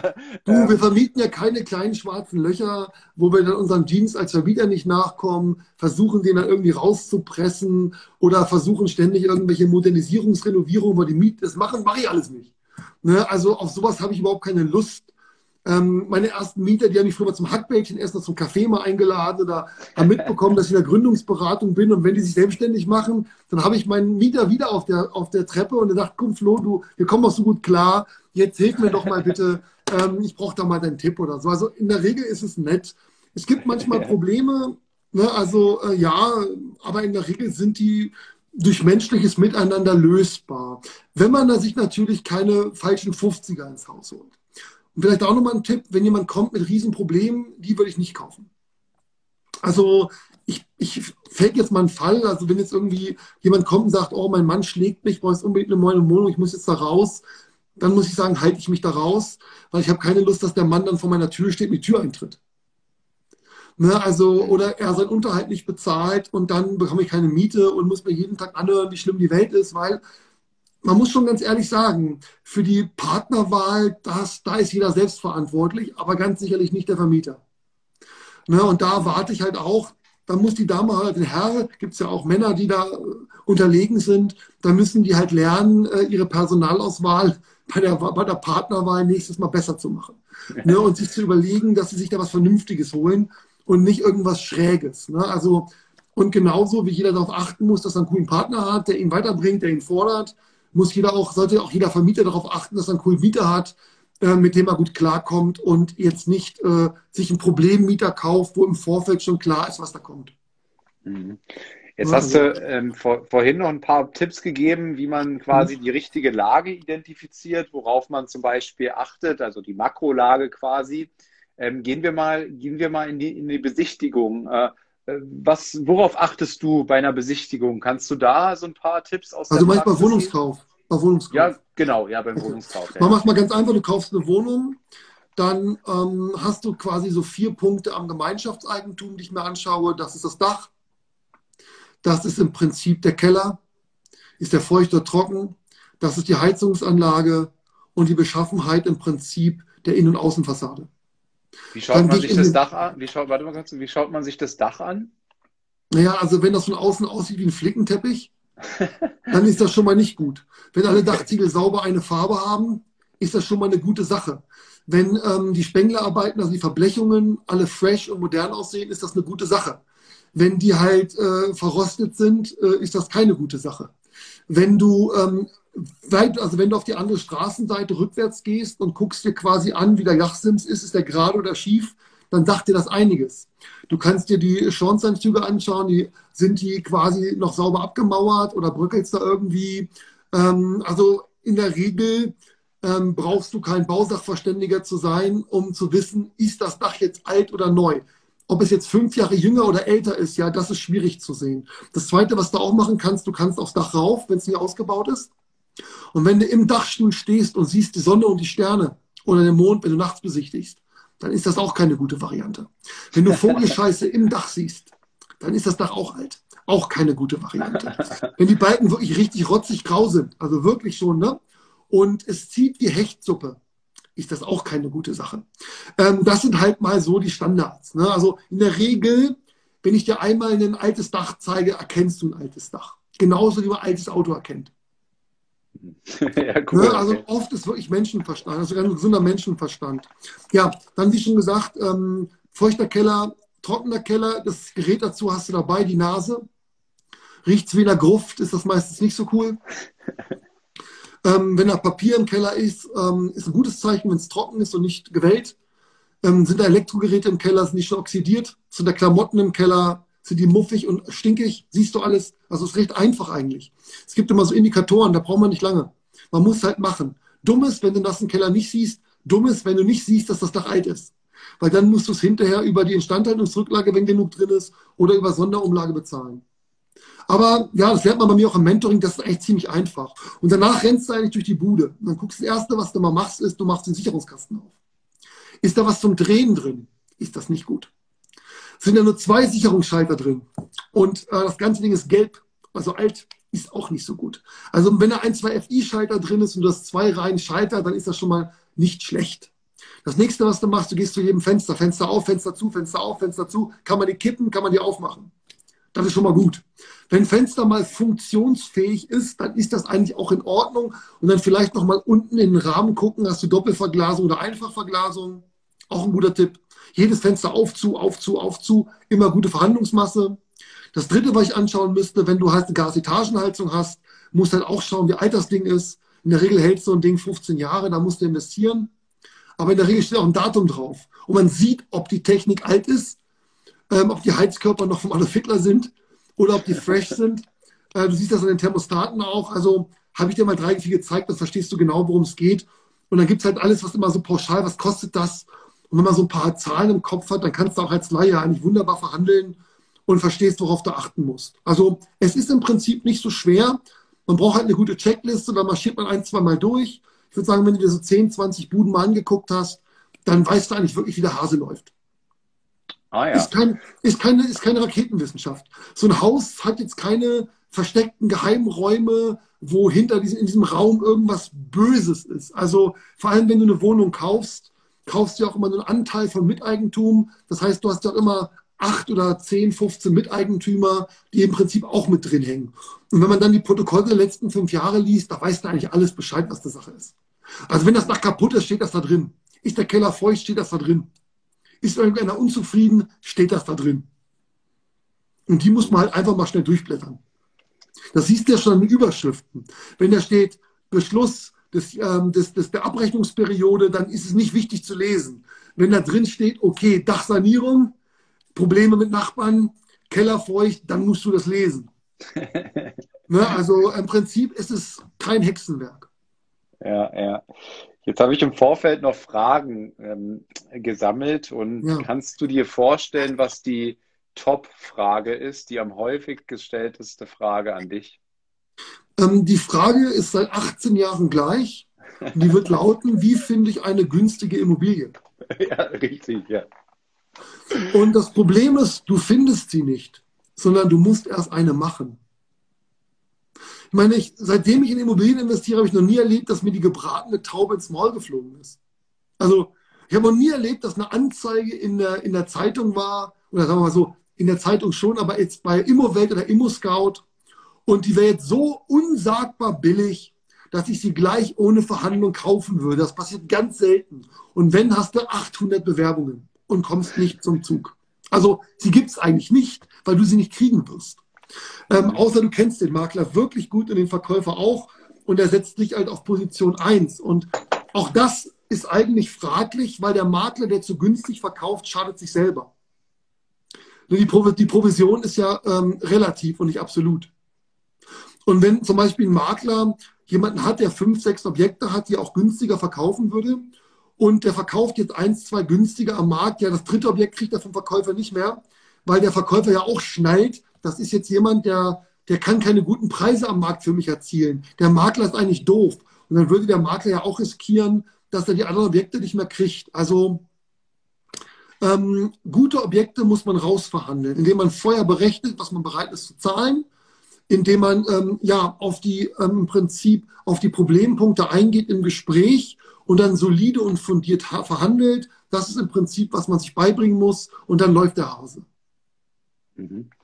Was Aber, hältst du von, ja? ja bitte. Äh, was hältst du von der Strategie? Ähm, wenn ich jetzt eine Immobilie sehe, die, sage ich mal, wie du jetzt erklärst, nach meiner Berechnung, ähm, passt die vom Preis, ähm, äh, vielleicht ist sie noch etwas zu hoch, sagen wir, sie ja. ist 10% zu hoch, ja, weil du sagst ja auch, die, die gibt es eigentlich gar nicht, die den richtigen Preis schon haben. Das heißt, ich finde jetzt eine, die ist so annähernd 10% drüber. Und ähm, jetzt weiß ich aber auch aktuell, dass so viel Nachfrage, ja, da kommen dann so viele auf so ein, so ein Inserat. Und jetzt muss doch aus meiner Sicht das erste Ziel immer sein, ähm, sozusagen Abgrenzung, also dass dieses Inserat daraus kommt, damit nicht noch 100 Bewerber darauf sich stürzen, ja. Und jetzt ähm, die Strategie, ähm, du rufst dort an, ähm, du, ähm, du sagst, pass auf, die, die Immobilie passt für mich, ich möchte die kaufen. Ähm, und du kannst sie, lieber Makler, kannst sie auch rausnehmen. Ich schicke dir gleich meine, meine, meine Kaufanfrage, ich schicke dir, die Kohle ist da, nimm die raus, ja. Und äh, lass uns kommende Woche treffen. Wir machen eine Besichtigung.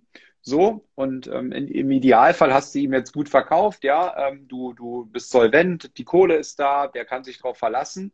Und jetzt machst du die Besichtigung und jetzt mit deinem Adlerauge ähm, Dach, Fenster, Heizung etc. Ja, jetzt machst du eine Liste und schreibst dir auf, ähm, okay, ich habe jetzt, habe jetzt die ganzen Probleme gesehen, die hast du in deinem Exposé nicht drinne gehabt, ja, aber ich halte ja mein Wort, ich, will das Ding kaufen, habe ich dir gesagt, die Probleme hast du nicht angegeben, deswegen einen Abschlag von 10 Prozent und mein finales Kaufangebot ist jetzt diese 90 Prozent, die wir vorher hatten, ja. Und jetzt hat er sozusagen alle anderen schon abgesagt und ähm, wird sich denken, naja, gut, ähm, diese zehn anderen Punkte, die der mir jetzt hier schriftlich aufgeführt hat, die werden bestimmt auch die anderen sehen. Also mache ich das. Was hältst du von der Strategie? Gar nichts. okay. Ja, viel warum? zu langwierig, viel zu langsam. Und ähm, also der heutige Makler wird auch niemals ein Objekt rausnehmen, bevor nicht der Notartermin fixiert ist.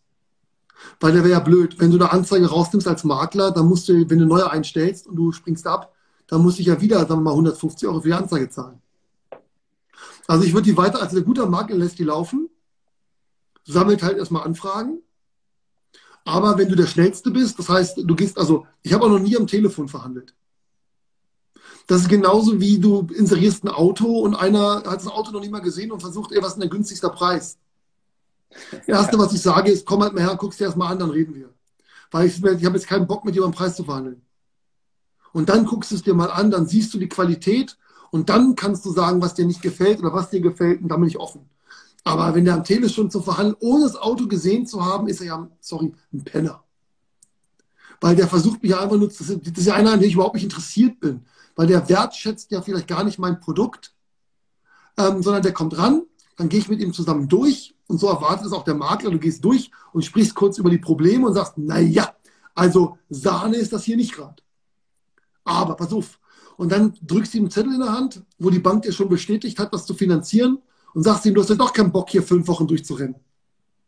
Was hältst du davon, wenn wir uns jetzt die Hand geben und ich biete dir den und den Preis an?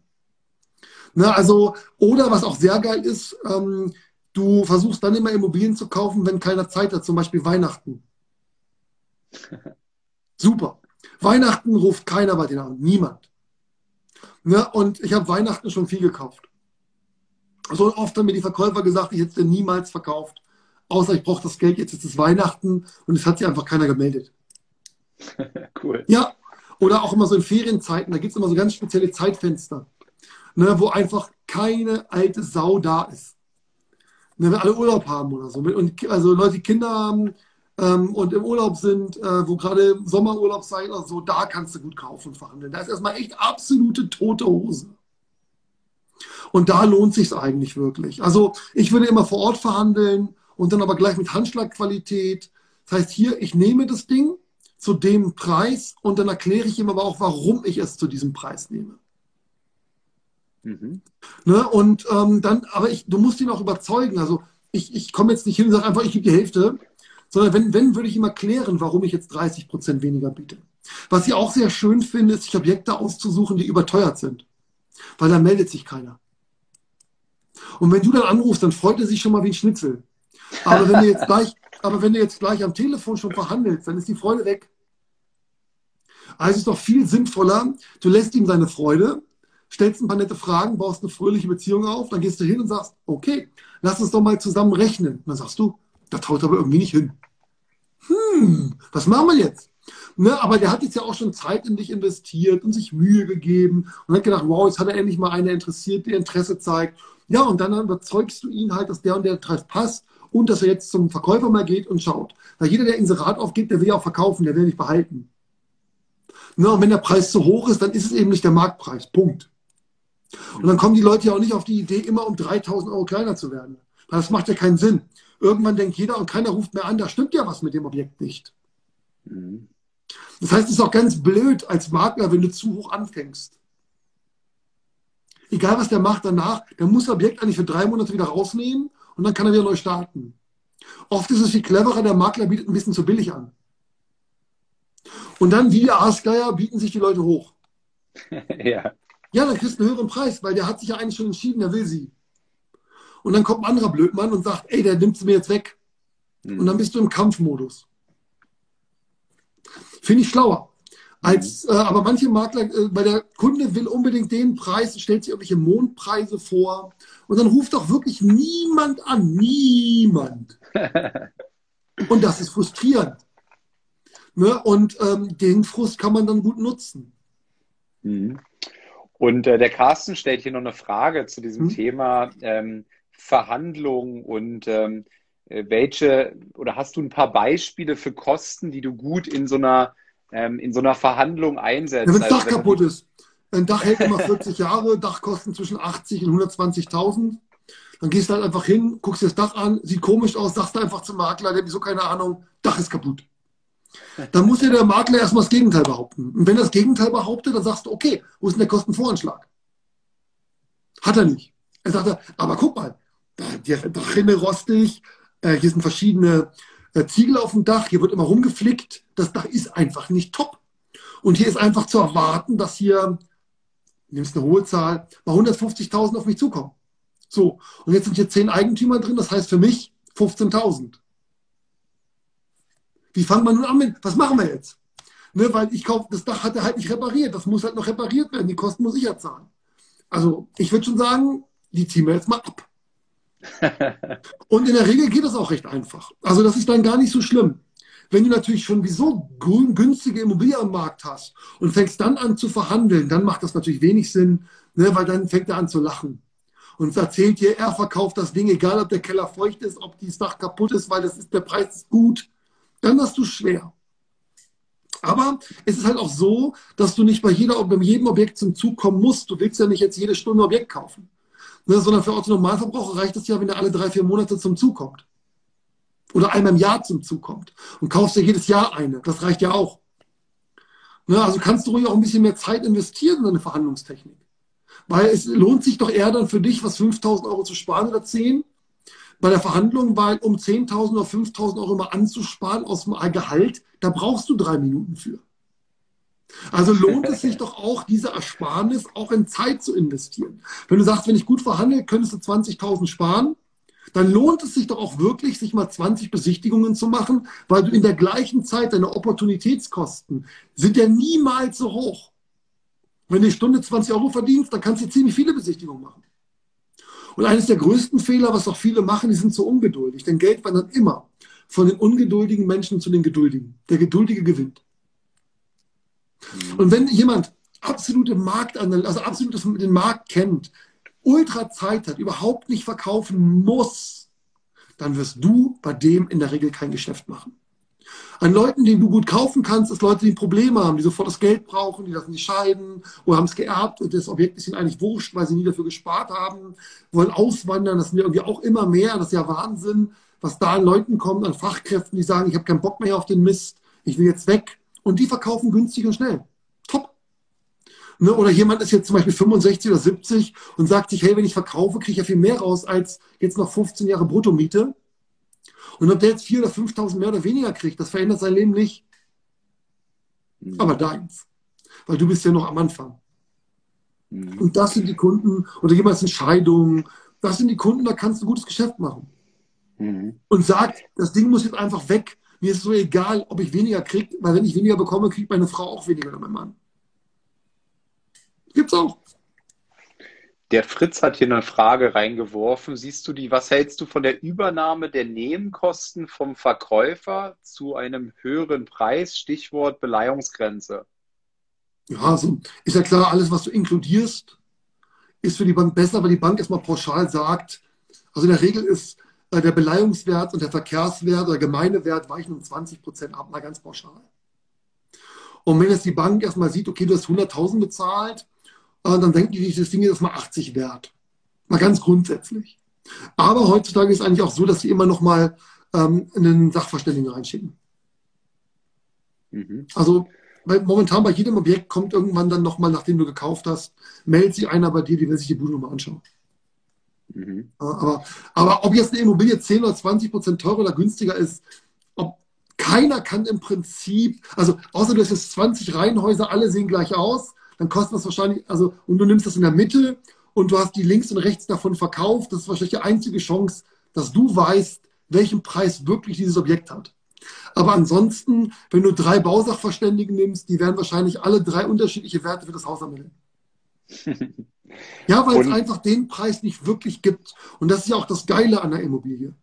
Dass es nicht den Durchschnittspreis gibt wie bei der Aktie. Bei der Aktie musst du zu dem Preis kaufen, da kannst du verhandeln. Du nimmst das jetzt oder nimmst es eben nicht. Und zehn Sekunden später kostet die Aktie schon was anderes. Mhm. Aber Immobilie, das, da kann man verhandeln und halt auch Expertise nutzen. Und deswegen lohnt es sich auch immer bei der Immobilie Expertise zu erwerben, sich aufzuschlauen, bevor man zum Kaufen geht, weil sonst kann es teuer werden. Wenn man nicht sieht, dass ein kaputtes Dach kaputt ist, wenn man nicht sieht, dass ein feuchter Keller feucht ist, dann ist es ein bisschen doof.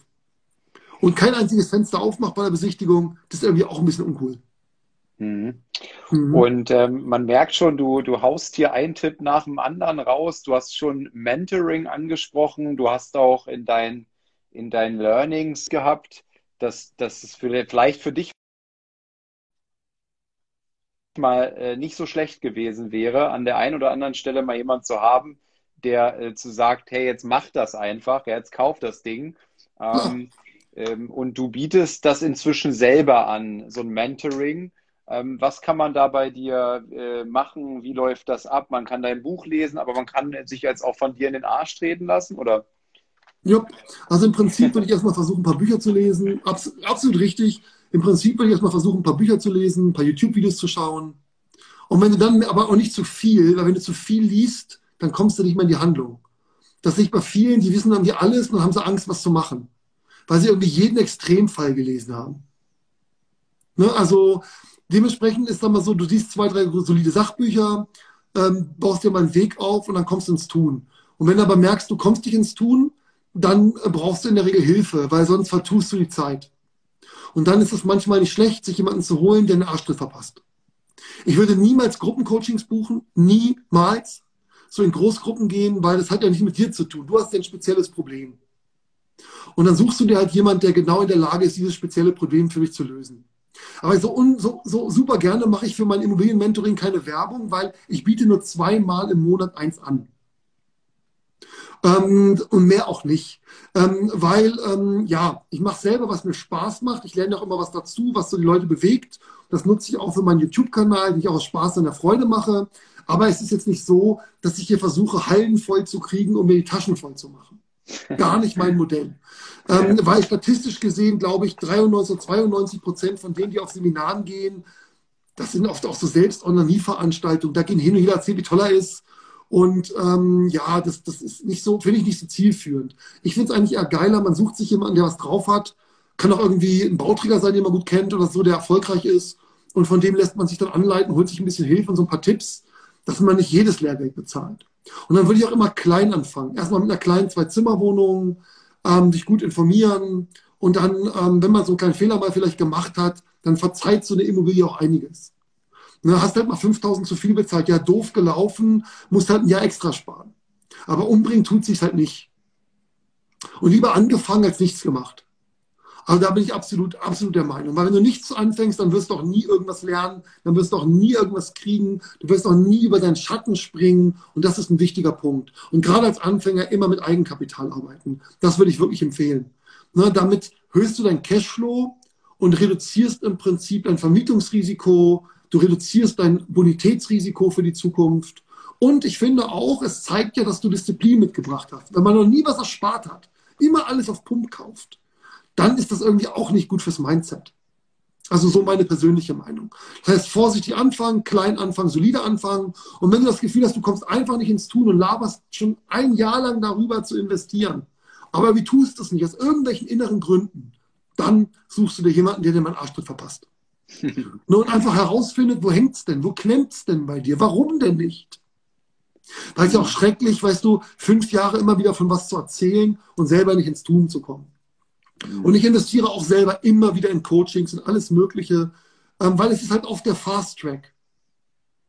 Ne? Einfach, es geht schneller, dass du ins Tun kommst. Und auch die anderen motivieren dich ja. Wenn jeder irgendwie investiert und du nicht, dann fühlt sich auch doof. Was war, was war dein, ähm, deine beste Investition? In welches Coaching? Was hat dir da am besten geholfen im Nachgang? Puh, das kann ich gar nicht so sagen, weil ähm, so, wenn du dich entwickelst, dann ist das ja, ist das ja irgendwie immer, wenn du was weißt, dann ist das ja das Fundament fürs nächste. Hättest du es aber nicht gemacht, wärst du gar nicht weitergekommen. Und deswegen war alles wichtig. Ich, es gibt ein paar Sachen, die völlig für den Arsch waren. Ja?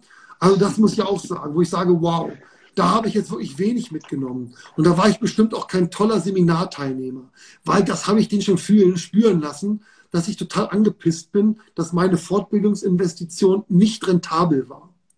Meistens haben sie mir dann mein Geld zurückgegeben und war froh, dass ich nach drei Stunden abgehauen bin. ne, weil ich kann dann auch nicht meinen Mund halten. Also da sitze ich dann auch so und werde echt unpässlich. Ne, also weil ich, ich sitze ja da und bin maximal unzufrieden und mir wird ja gerade der Spiegel vorgehalten, dass ich mein Geld zum Fenster rausgeworfen habe. Und das halte ich gar nicht aus. Weil das ist echt so, oh, das ist so, weißt du, du hast Bitcoin gekauft und 100% verloren. Ne? Ah, das ist das, oder irgendwas, weißt du, wo du so richtig so pam. Und du denkst dir, oh Mann, was habe ich hier getan? Und das wird ja so richtig gewegenwärtig. Und dann bin ich halt auch nicht der Typ, der da versöhnlich ist und sagt, na ja, aber da waren ja auch nette Leute da oder so. Äh, äh. Also auch wenn ich selber Leuten versuche, was beizubringen, dann versuche ich immer die extra Meile zu gehen und abzuliefern. Sodass jeder, auch wenn er was investiert hat, sicher sein kann, der kriegt was dafür. Was ich im Moment natürlich mit großem Spaß mache, ist meine Zypernreise. Ich biete immer so eine Community-Tour an. So ein, zwei Mal im Jahr, wo im Prinzip viele mit so einem ähnlichen Mindset wie ich zusammen sind. Und dann fahren wir quasi sechs Tage nach Nordzypern und quatschen rund um die über Immobilien bei einem Cocktail. Das würde jeden anderen wahnsinnig machen. Aber wenn du für das Thema brennst, ist halt super geil. Da wird mega gefachsimpelt, da sind andere dabei. Man redet über Probleme, wie löst du das, wie machst du das, wie kriegst du Finanzierung? Ach, wie hast du das Problem gelöst? Und das ist unbezahlbar. Mastermind, wie man es früher mal genannt hat, ist der beste Weg, sich weiterzuentwickeln und zu reflektieren. Und das biete ich aber sehr, sehr günstig an, weil es ist mehr so eine Community-Reise und ein Geschenk auch an die, an die YouTube-Community. Und das ist geil. Die nächste bieten wir übrigens an vom 9. bis zum 15.10. Und wir haben auch noch zwei Plätze frei. Wenn jemand Bock hat, ähm, kann sich ja einfach mal auf der Seite online-knowhow.de informieren und ähm, ob es ihm taugt oder eben nicht. Und äh, das macht in der Regel echt super Laune. Cool. Der Nico hatte noch gefragt, die Frage finde ich hm? auch immer wieder spannend. Ähm, jetzt bist du ja nicht mehr 22, aber was würdest du tun, ja. wenn du noch mal 22 wärst? Als ich sehr jung war, habe ich sehr am Anfang mit Konsum angefangen. Das war eine saublöde Nummer. Also ich würde zuerst mal lernen, das Schöne ist ja, wenn man jung ist, hat man noch nicht viel Kohle. Und das ist gut, weil man kann nicht viel kaputt machen. Ähm, entsprechend ist es gut, einfach erstmal zu lernen, hm, dass man keine Markenklamotten braucht, dass man auch mit einer Günst, also dass die Sachen, die eigentlich am meisten Spaß machen im Leben, mit seinen Kumpels um Block ist, so richtig abzulachen, vielleicht mit dem einen coolen Pokerabend zu verbringen, das sind eigentlich Sachen, die richtig geil sind. Und alles andere ist eigentlich, das wird nie mehr, also keine Fahrt im Sportwagen wird ein lustiges Wochenende mit deinen Freunden jemals in irgendeiner Weise emotional Konkurrenz machen können. Ein ganzes Leben nicht. Und erstmal zu lernen, was wirklich wichtig ist im Leben. Und sich selbst zu überlegen, was willst du eigentlich erreichen im Leben? Also eine Art Live-Design zu machen. Sich zu überlegen, was ist eigentlich mein Ziel? Und dann sich zu überlegen, welches Investmentvehikel bringt mich am besten dahin? Und eine beste Variante ist, dass man lernt, nichts auszugeben. Denn am Anfang, wenn du nichts erbst oder geschenkt kriegst, wie fängst du an? Du verkaufst dich selber, du verkaufst deine Zeit gegen Geld. Aber wenn du das schon machst, ja, und wirklich deine Zeit, das Wertvollste, was du hast, opferst, dann solltest du lernen, dass es ein absoluter Schwachsinn ist, sich für 15 Euro eine Lederjacke zu kaufen. Weil für diese Lederjacke musst du drei Monate länger arbeiten oder zwei. Und das macht überhaupt keinen Sinn. Die kannst du dir hinterher auf jeden Fall kaufen, aber zuerst solltest du mal lernen, was wichtig ist. Und das heißt, Investitionsmasse erarbeiten, diese Investitionsmasse geschickt investieren. Und wenn du das gemacht hast und dieses Einkommen und, und dein Vermögen, was du aufgebaut hast, generiert dann passives Einkommen, dann darfst du es auch verschleudern. Aber zuerst mal muss man lernen, wie man passives Einkommen erzeugt. Aber aktives Einkommen, wo man hart für arbeiten muss, wo man seine Zeit gegen Geld kauft, das zu verschleudern, das ist Schwachsinn. Weil das ist im Prinzip, du gibst deine Lebenszeit her, du machst auch einen Job, der dir vielleicht zu 70 Prozent nicht so Freude macht. Und dann nimmst du den Ertrag aus dem Monat und verkaufst dir irgendeinen Blödsinn, der dich überhaupt nicht weiterbringt. Das ist sinnfrei. Und das solltest du verstehen. Dann läuft das. Mega. Ja, Mega. dann läuft das. Wirklich super, super, super, super motivierend. Ähm, ich gucke mal noch, gleich, gleich lasse ich dich in Ruhe hier. Ich habe noch ein paar Fragen. äh, was haben wir noch? Ähm, ah ja, die, das ist die Abschlussfrage. Ne? Ich bin ja eine Bücherratte ähm, und du hast ja vorhin, du hast ja vorhin ähm, davon gesprochen, als du mal angefangen hast, gab es irgend so einen Klopper, 600 Seiten ähm, und du hast dich da durchgewälzt und hinterher nichts gelernt. Da musste ich ein bisschen schmunzeln, äh, weil man sieht, ähm, dass das eine prägende Erfahrung war an deinem Buch, weil dein Buch ähm, ist nicht so ein Klopper, sondern hm. ist, ähm, ist so, ne? Aber tatsächlich, ich habe ähm, auf fast jeder Seite was markiert. Ich bin immer so ein Markierungsweltmeister, ja. Und ähm, da steht halt immer was drauf. Und ich mag so eine Bücher, ähm, weil äh, zum Beispiel Warren Buffett, Das Leben ist wie ein Schneeball, ist ein gutes Buch, aber tausend Seiten, jeden Furz aus seinem Leben. Ähm, das, das Buch Money, ne? also, boah, voll, also das finde ich das Allerkrasseste. Da hast du wirklich so einen Wälzer. Und ich muss ganz ehrlich sagen, also wenn ein Buch so dick ist wie das New Yorker Telefonbuch, dann kann da nichts Gutes drinstehen. ne? Weil also das muss schlecht sein, weil wenn du nicht in der Lage bist, auf wenigen Seiten zum Kern, zum Pudelskern zu kommen, dann, das, das, dann schreibst du so ein Buch für dich selber, aber nicht um Menschen wirklich zu helfen. Ne, sondern coole Bücher sind in der Regel immer, ich sag mal so, haben eine angenehme Leselänge. Ne, aber wenn sie zu lang sind, und dieses Buch habe ich für meine Studenten damals geschrieben, die Idee war, die haben mich immer gefragt, wie kann das sein, Flo, dass alle anderen arbeiten und du scheinst immer nur im Urlaub abzuhängen. Und dann musste ich jedes Mal erzählen, wie ich das mit den Immobilien mache. Und irgendwann ging mir das so auf den Keks. Und dann habe ich das Buch halt geschrieben. Und ich kam natürlich auch zu der Zeit, da gab es noch keine Ratgeber. Und dadurch ging das Buch auch ab wie ein Schnitzel. Also das muss man wirklich sagen, das war ja wirklich monatelang, eigentlich jahrelang immer wieder Bestseller. Ah ja. Weil es so einfach ist. Und dann haben sich auch noch Leute beschwert, ne? Wow, Jetzt habe ich 1995 bezahlt. Das Buch hat nur 120 Seiten. Also, ja. das es doch gar nicht. Also, das ist ja viel zu teuer. Bist du verrückt? Und ich denke mir immer, ey, soll ich nochmal 100 leere Seiten reinheften oder was? Ne, weil das, das, dass man nach Gewicht bezahlt oder wie? Nee, du zahlst im Prinzip danach, dass du ey, beim Buch so wenig Zeit wie möglich zum Lesen brauchst. Das ist doch viel mehr wert und sofort zum Kudels Kern kommst und nicht da auf Seiten rumlaberst oder tausend Sachen erzählst. Sogar beim Vorwort habe ich gesagt, kein Vorwort, Zeitverschwendung. Ne, weil wer liest denn das Vorwort? Das liest du nur selber und deine Mutter vielleicht. Aber im Prinzip interessiert das doch kein Leser. Ne, der will doch einfach wissen, hier Gas geben, gleich von der ersten Minute an. Und darum geht es meiner Meinung nach. Ja, ja. Ich finde ein Buch, und das ist von James Allen, das heißt, wie wir denken, so leben wir. Ähm, das, ist, das ist auch, oder das ist noch, noch viel dünner. Ich glaube, das sind 60, 70 Seiten. Wie viel hast du? Naja, 100, ne? 116. 100, 116. Ich glaube, das hat, das hat 60 bis 80 vielleicht. Es ist noch dünner. Und das Buch ist von, ich glaube, 1903 oder so geschrieben. Und das geht um die, ähm, also es heißt, wie wir denken, so leben wir. Es geht so um die Kraft der Gedanken und so das weiter. Das ich mir gerade auf. Äh, lies es mal, es wird dir richtig gefallen. Ich finde es nämlich so geil, weil es 1903 geschrieben wurde. Geil. Und ähm, er sagt in dem, in, in der Einleitung, pass auf, ich hätte mit diesem Inhalt ähm, viel, viel mehr Geld verdient, hätte ich ihn auf 300 Seiten ausgedehnt, ja, und das ist durchaus möglich, aber ich habe darauf verzichtet, weil ich, genauso wie du sagst, ja, ich wollte auf den Punkt kommen und das ist auch so ein Buch, ich wirklich ähm, je, fast jede Seite ähm, äh, markiert habe, ist so ein bisschen altertümlich, ist halt von 1900, aber es trifft. Ja, aber was so also wir, haben, wir haben noch nichts dazugelernt. Also im Prinzip, wir sind zwar technologisch fortschrittlicher geworden, aber das menschliche Hirn hat sich doch in 100 Jahren überhaupt nicht weiterentwickelt. Da ist doch kaum was passiert. Ja, ja, ja. Und deswegen ist das so geil. Es ist so geil, weil es immer noch so hochaktuell und ich liebe diese, diese ganz alten Dinger, die aber immer noch aktuell Absolut. sind. Ja. Und ähm, das macht mir. Also sehr auch drei Bücher. Drei Bücher. Ich würde dir empfehlen, ja. The Millionaire Next Door von Stanley, weil es dir zeigt, also weil du darin lernst, dass du kein Konsumschwein wirst. Sondern es, es bringt dir bei, worauf es wirklich ankommt. Und es lässt dich nochmal drüber nachdenken, was wichtig ist, was zu kaufen ist und was nicht. Und was die meisten, die, ich sag mal so, in Sachen investieren, dass die eigentlich alle nichts haben. Also in, die Leute, die zum Beispiel ähm, italienische Sportwagen fahren, das sind meistens Leute, die kaum Vermögen haben. Also ganz prozentual gewaltig. Musst du dir echt mal anschauen.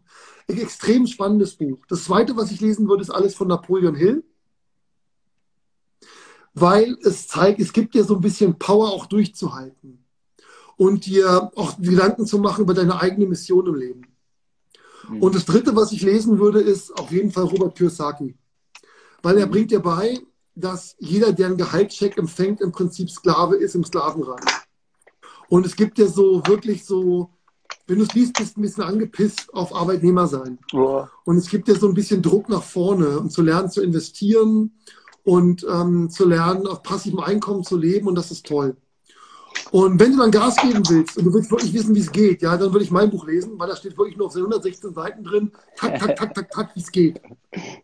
Und nicht geschockt sein, bei dem Buch zeige ich zum Beispiel, dass du 6,5 Prozent erzielen solltest, aber ich schreibe halt auch drin, dass der Zinssatz bei dreieinhalb liegt. Und dieses Verhältnis zwischen Zinssatz und Finanzierungssatz verändert sich jeden Monat. Das heißt, eigentlich könnte ich oder alle drei Monate das Buch neu schreiben und eine neue Musterrechnung machen, weil sich im Prinzip permanent verändert. Also wichtig ist, dass man das System versteht. Und wenn man das System verstanden hat, dann läuft das mit Immobilien. Ist das echt einfach? Ich habe ich hab letztens was Interessantes äh, mhm. gehört von einem äh, von einem Kumpel eine interessante äh, Geschichte zu dem, da muss ich gerade drüber nachdenken. Napoleon Hill, der wurde ja beauftragt von Andrew Carnegie. Ja. Und Andrew Carnegie war damals der reichste Mann der Welt mit einem Vermögen von, glaube ich, etwa 100 Millionen Dollar. Und 100 Millionen Dollar umgerechnet wäre mehr als heute Jack, äh, Jeff Bezos äh, verdient oder Vermögen hat in etwa. Und er hat eine Million davon dem Andrew, äh, dem Napoleon Hill gegeben, mit diesem Auftrag, dieses Buch zu schreiben. Und Napoleon Hill ist ja irgendwie 20 Jahre rumgegurkt und hat alle ähm, reichen Persönlichkeiten dort interviewt und das ganze Wissen zusammengetragen und ähm, dann eben seine, seine Bücher geschrieben oder seine Inhalte geschrieben.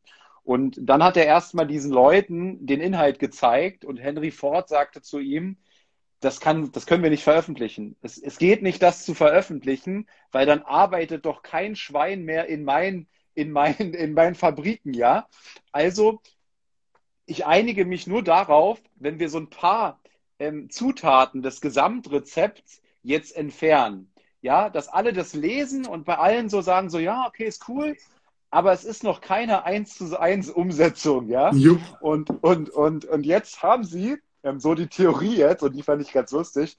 Ähm, jetzt haben sie aus diesen Büchern eben so ein paar Zutaten rausgenommen, auch von Wie man Freunde gewinnt, Dale ja. Carnegie. Überall sind so ein paar Zutaten entfernt und in diesen ganzen elitären Businesskreisen da sind dann die Originale drin, ja.